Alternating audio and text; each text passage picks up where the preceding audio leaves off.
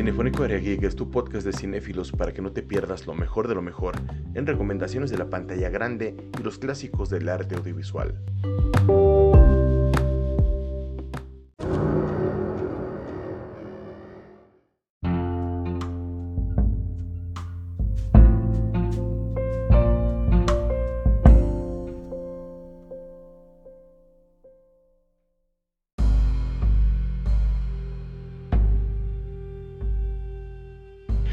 Efectivamente, esta fue una de las escenas muy épicas que llegamos a tener porque vimos lo que era un usuario de la fuerza contra eh, un mandaloriano, que no sabíamos nada de los mandalorianos, todavía no teníamos la serie de los mandalorianos, todo lo que sabíamos de ellos era realmente Boba Fett y Jango Fett. Aquí tuvimos la oportunidad de ver una pelea muy interesante y muy emocionante dentro de la serie, que de hecho cambia el rumbo de las últimas temporadas porque Darth Maul toma el poder del planeta de los mandalorianos. Así es, y entonces, eh, como bien dices, ¿no? Te, te, deja todo, bueno, nos tenía como todos consternados porque no sabíamos qué pasaba, de dónde los mandalorianos, por qué ese sable negro, eh, cómo es que podía pelear contra un, sable de luz y no se, no se destruyera, pues, porque es un sable de luz también, ¿no? Entonces, eh, pero ¿por qué negro? O sea, muchas incógnitas, pero bueno, sí, es una pelea grandiosa, la verdad es que es muy buena esa escena, a mí también me gusta mucho. Tienes muchísima razón, de hecho el sable negro es donde se, se introduce, que después vemos los planes del, del sable negro en Rock One y posteriormente en el Mandaloriano y ya de repente tiene un montón de historia y es algo realmente emocionante, ¿no? Sí, sí, sí, y, que bueno, si, si, sigues toda esa parte de la historia y has visto y empiezas a ver desde Clone Wars, ves por qué y, quiénes son los, los eh, eh, todos los mandalorianos y, cómo es que quien porte el sable negro eh, va a ser el líder. Y, bueno, ah, por ahí va el, relajo, ¿no? Pero bueno, vamos a ver la siguiente, ¿no, mi querido Marco? Sí, la siguiente es uno de los personajes que se introdujo en esta serie, pero a mi gusto fue espectacular. Sí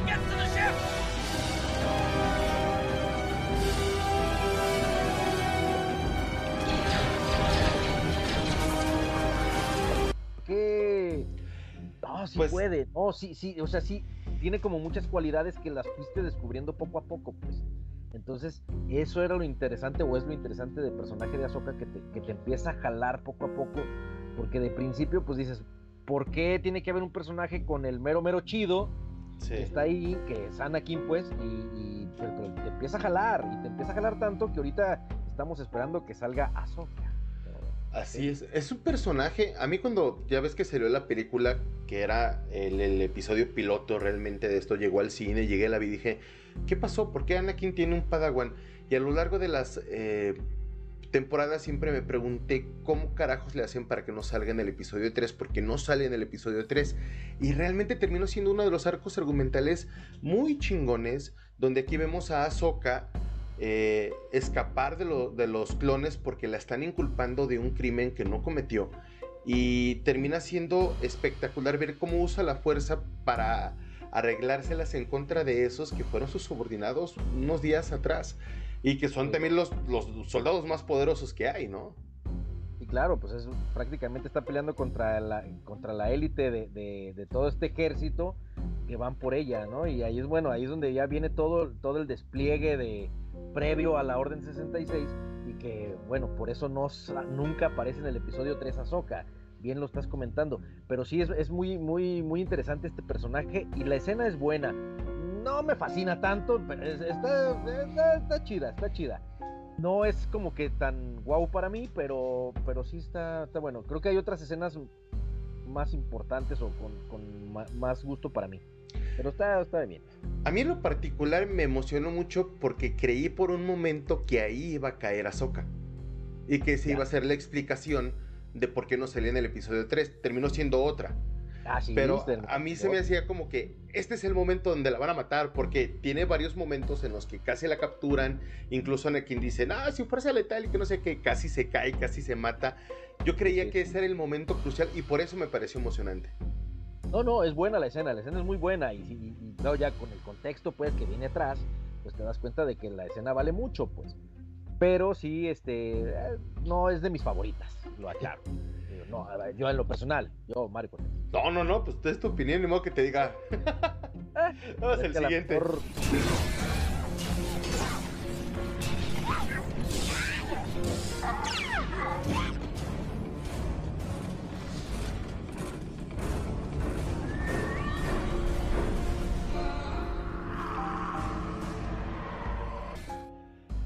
Mí en lo particular me parece muy... Sí, claro. Pero me parece emocionante porque se habla de que es una fuerza, o sea, la fuerza que está en todo el universo, ¿no? Entonces era lógico encontrar más usuarios de la fuerza, que en este caso son este, las brujas de la noche o las este, señores de la noche, algo así, donde ella lo usan como una magia. Y de hecho hay otros planetas que lo usan de manera pacífica.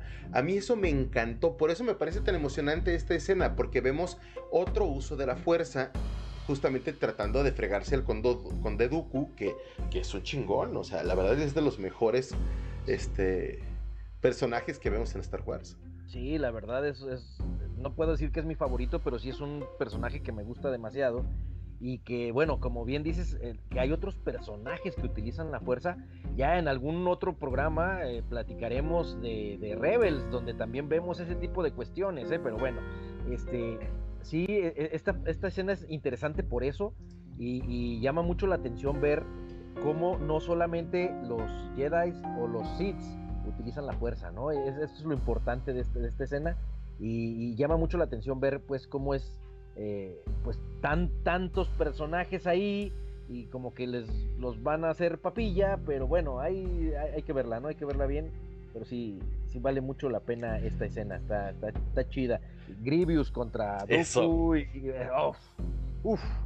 es que el general Grievous es, es, es, muy chingón. Siento que no le hacen la justicia necesaria o justa en esta, en esta saga de Clone Wars, a diferencia de que en Clone Wars de Cartoon Network que ahí se veía un Grievous genial.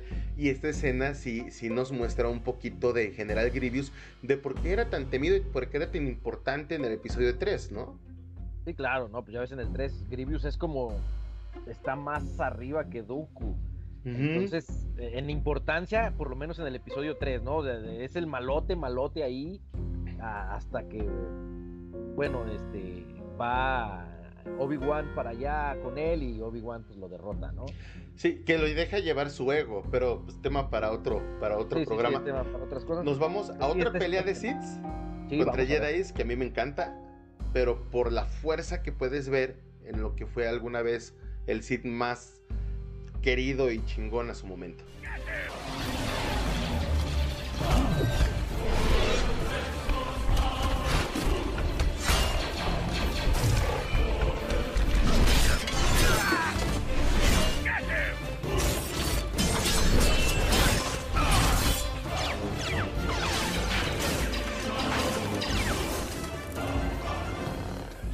Jedi.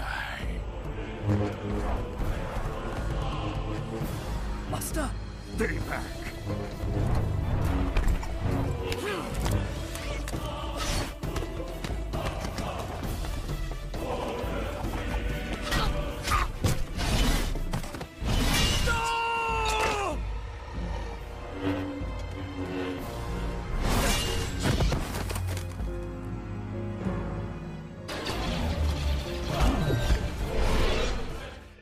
Oye, qué gustos tienes, ¿eh? Como que el Sith más querido. Ay, no A su momento se me fue, se me fue.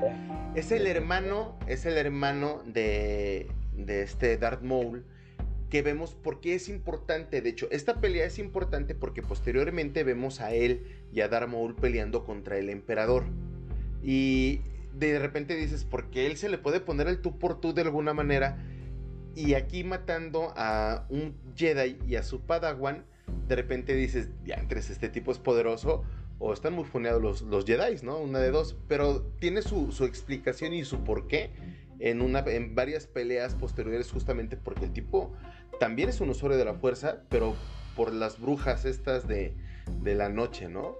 Sí, sí, sí. Y, y bueno, ahí también pues llama mucho, mucho, mucho, mucho la atención ver otro personaje eh, como Darth Maul, y bueno, te sabes, te das cuenta que es su hermano, y este, pues es, muy interesante porque, como bien lo decías, el, el Sith más querido que es Darth Maul, bueno, también Vader, ¿no? Pues, es el, bueno, Darth Vader es Darth Vader, o sale de Star Wars como si nada, pero... Sí, sí, sí, pero, pero digo, o sea, ver, ver a otro como Maul, porque mucha gente ni lo conoce, no ha visto la serie, entonces hay que ver la serie para entender también estos clips que estamos pasando acá porque te impresiona, pues, y, sí, sí, estas escenas son muy buenas por, porque ves cosas que, que no habías visto. Si, si, alguien no ha visto la serie, te dice, ah, chinga, chinga, chinga, ¿y este quién es?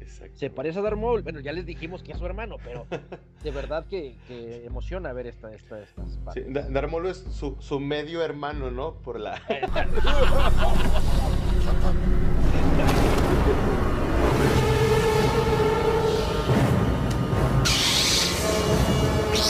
Dooku.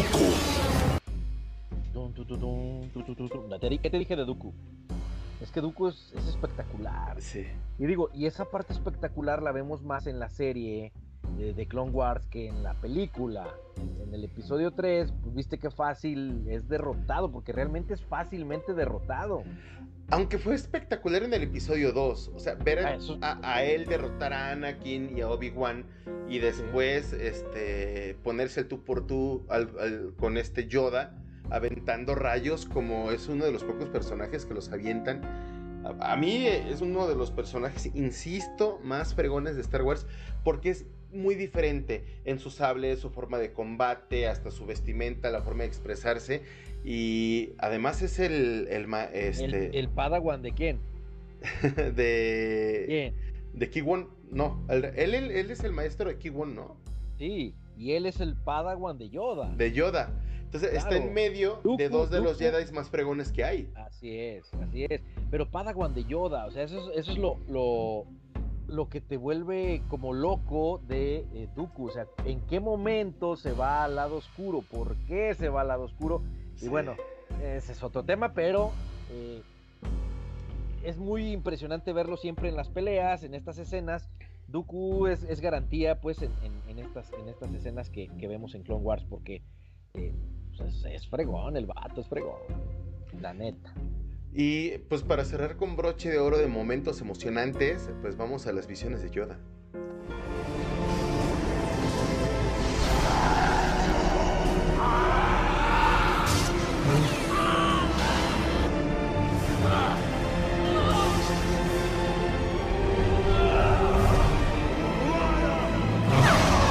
Uy, ya ni me hagas recordar o que no vi, ¿eh? porque lloro.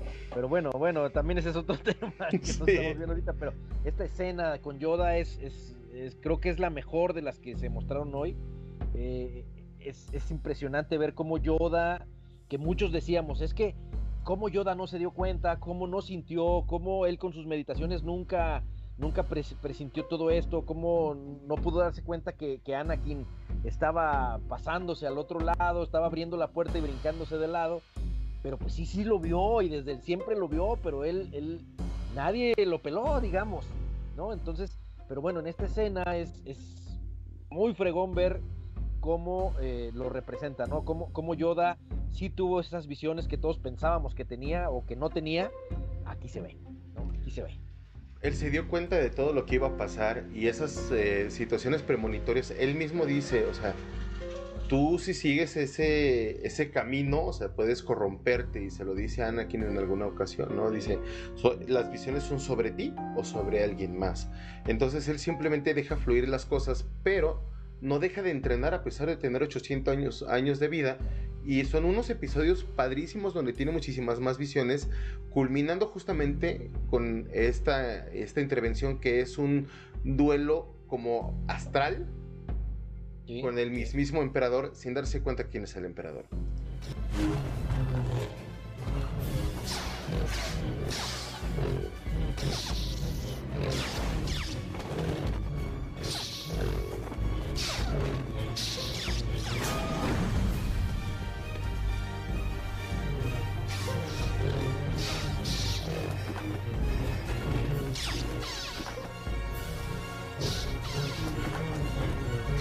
es cerrar con broche de oro porque vemos una de las peleas más padres que se pueden ver en la animación de Star Wars.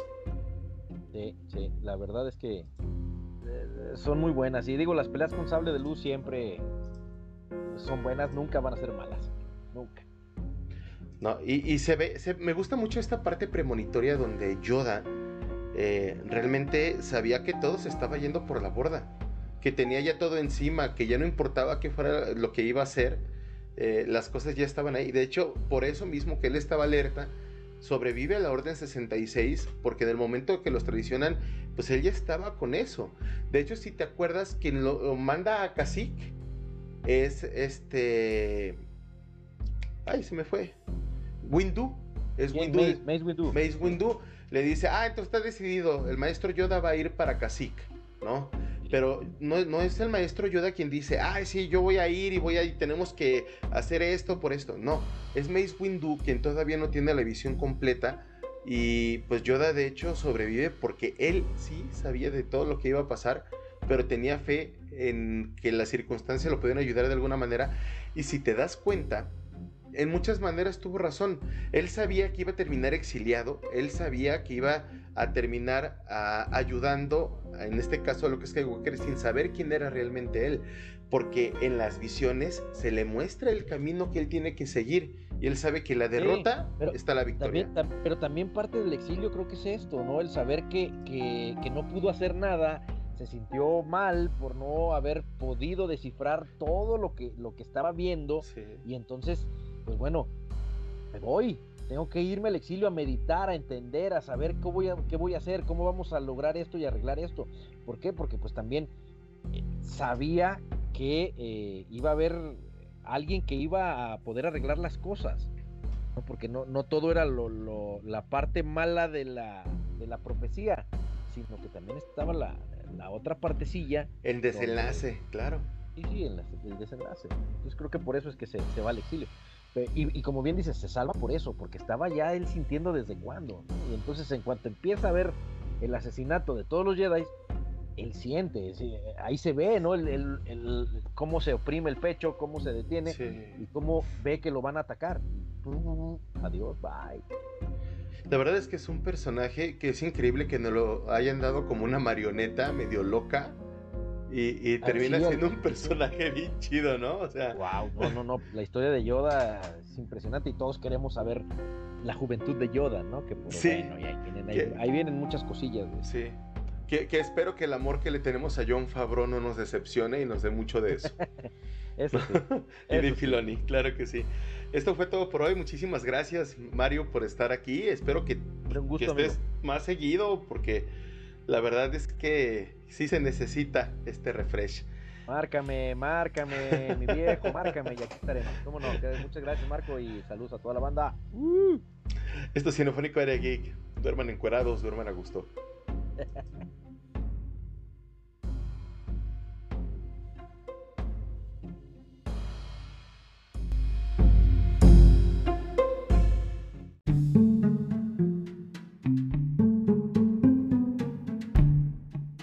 Si te gustó lo que escuchaste, invita a tus amigos para conocer más de la cultura pop. Estamos en Spotify, Facebook, YouTube y TikTok para que nos llevas a donde tú quieras. En todas ellas estamos como Cinefónico Area Geek. Esto es una producción de Marco Castro.